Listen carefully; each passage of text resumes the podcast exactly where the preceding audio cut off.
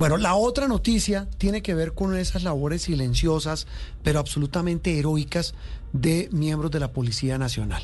Ocurrió en Bogotá, en un sitio incluso cercano, yo estudié cerca de ahí, eso es abajo de la Universidad Externado de Colombia. Ahí hay un sitio maravilloso que se llama el Chorro de Quevedo, hace parte del histórico barrio La Candelaria. En ese sector, pues ocurrió un operativo no sé si durante meses, semanas, en la que una mujer de la policía hizo un acto realmente heroico. Don César Chaparro, del equipo de Noticias Caracol, buenos días y feliz domingo. Cuéntenos qué fue lo que hizo esta mujer. Usted reveló esa historia de manera inédita esta semana y sí que me han hablado de lo que revelamos. Buenos días, César. Juan Roberto, buenos días. Así es, una mujer que en lo personal la califico como una héroe, una mujer con mucha gallardía, una mujer muy valiente, que quiero resaltar algo, Juan Roberto. Dice ella que tan solo lleva dos años en la policía, es muy joven en la institución y asumió esta misión de infiltrar una de las organizaciones más peligrosas y que más terror ha generado no solamente en Colombia, sino en el mundo, como es el tren de Aragua. Infiltrar a un hombre conocido con el alias de Guillermo Guille, que sacó corriendo a través de amenazas de torturas y también asesinando a traficantes colombianos allí del Chorro que dominaban la zona hace unos años, hace dos o tres años, pues este alias Guille llegó a la zona a dominar a través del tráfico de drogas esta zona con un grupo de su banda, de su organización. Este Guille es un eh, ciudadano venezolano que fue reclutando incluso también colombianos para ponerlos al servicio y vender drogas, especialmente marihuana y cocaína, no solamente a muchos estudiantes de allí de la zona, sino también a muchos extranjeros.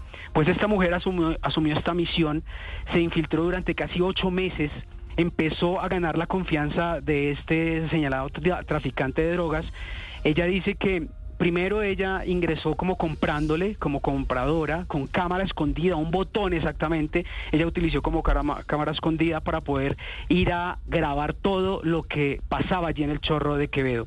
Y efectivamente, ganando la confianza, este hombre empezó a pedirle que la dejara, que lo dejara acompañar hasta la universidad a la muchacha, una universidad y el externado.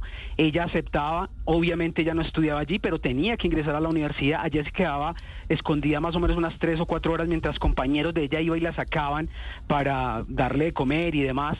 Luego él regresaba por ella y ella eh, se iba con él al chorro de Quevedo. Y esto fue una rutina que ella empezó pero, César, eh, eh, Señor. Me, me, lo interrumpo. Devuélvame el cassette. No, no entendí. ¿Ella iba a la universidad a qué?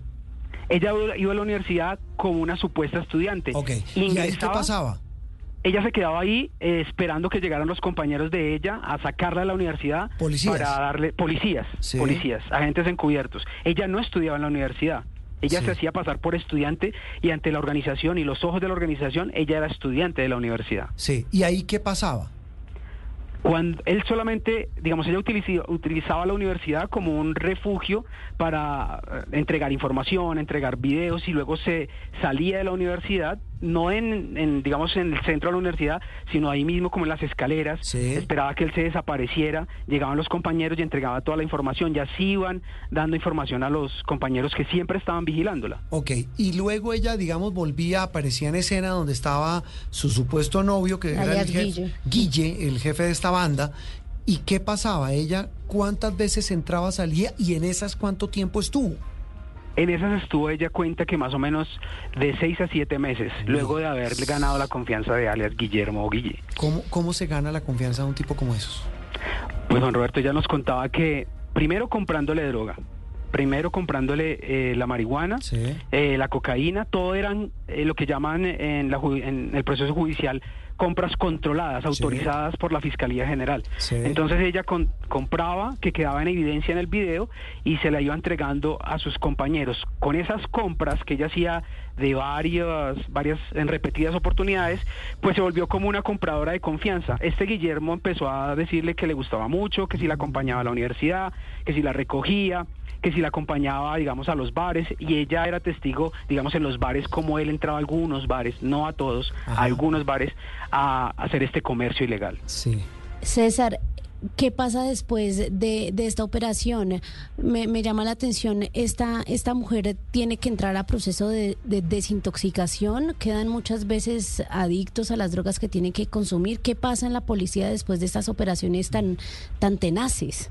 En el caso de ella, sí, la, la, comandante de la policía de Bogotá ya la sacó de la ciudad y está en un proceso, digamos, de recuperación, no solamente eh, física, sino también psicológica, por lo que ustedes han comentado. Pero César, ¿ella tuvo que consumir drogas? No lo tenemos claro, Juan Roberto. Ella cuando le hicimos la pregunta guardó silencio y siguió contando prácticamente lo que hizo en, el proceso judicial. ¿Cómo logra después de seis, siete meses, como nos dice usted, ese labor de infiltración, eh, ayudando, colaborando y siendo clave para, para desvertebrar esa, esa organización y capturar al tipo, a alias Guille?